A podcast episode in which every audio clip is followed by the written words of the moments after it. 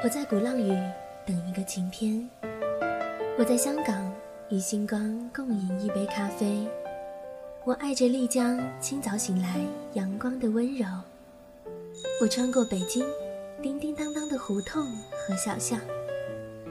我不是旅行家，却用脚步丈量梦想的无限版图。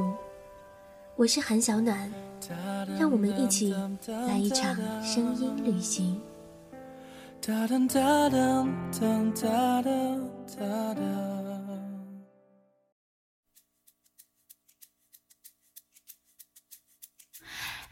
day, every time 손끝에 번진 네 미소 Every day, every night 또 꿈을 꾸듯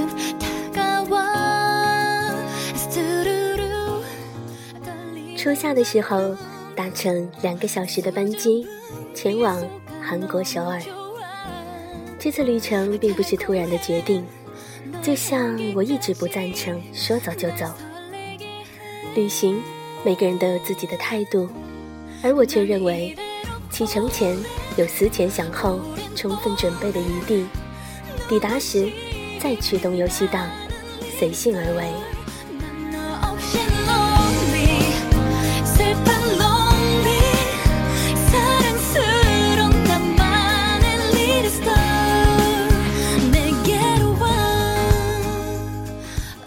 首尔的街道很干净，或许也是因为蓝天映衬的缘故，小钥匙一样的韩文遍布在街道的每个角落。低头抬头，地面或天空，都标示着这里的异国风情。这一次旅程六天五夜，一路经过首尔塔、乐天世界、景福宫、北村这样的知名景点，也探寻梨花大学、弘毅大学。三清洞、仁寺洞、宏大自由市场，这些女孩子们一定会喜欢的地方。首尔更适合和好友同游，尤其是女生。走一走，在小店铺门前看到一整排的兔子玩偶；再走一走，在房檐看到有人画上去的几朵白云。有趣的一点是，这里无论警署还是 shopping mall，无论是地铁里。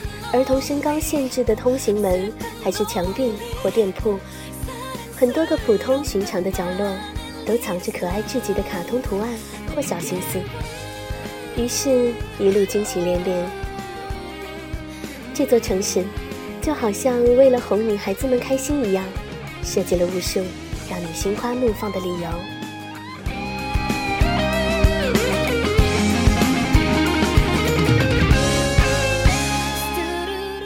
说首尔最令我念念不忘的，就是走几步就一定会经过的咖啡馆。说也奇怪，不知道为什么，这座城市里充满了无数美丽的咖啡馆，各种主题、各种风格，但统一的特色就是，它们都真的很好看。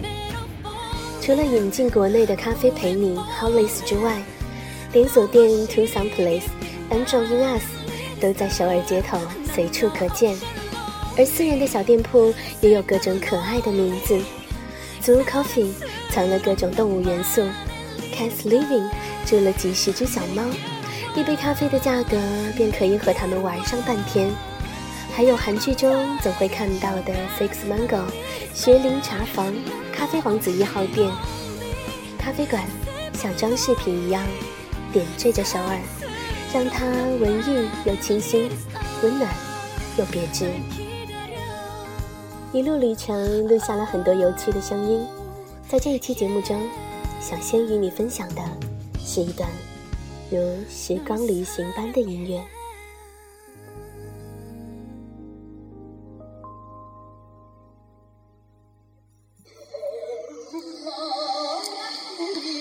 在景福宫的一侧有一条模仿过去的时代韩国的小巷子。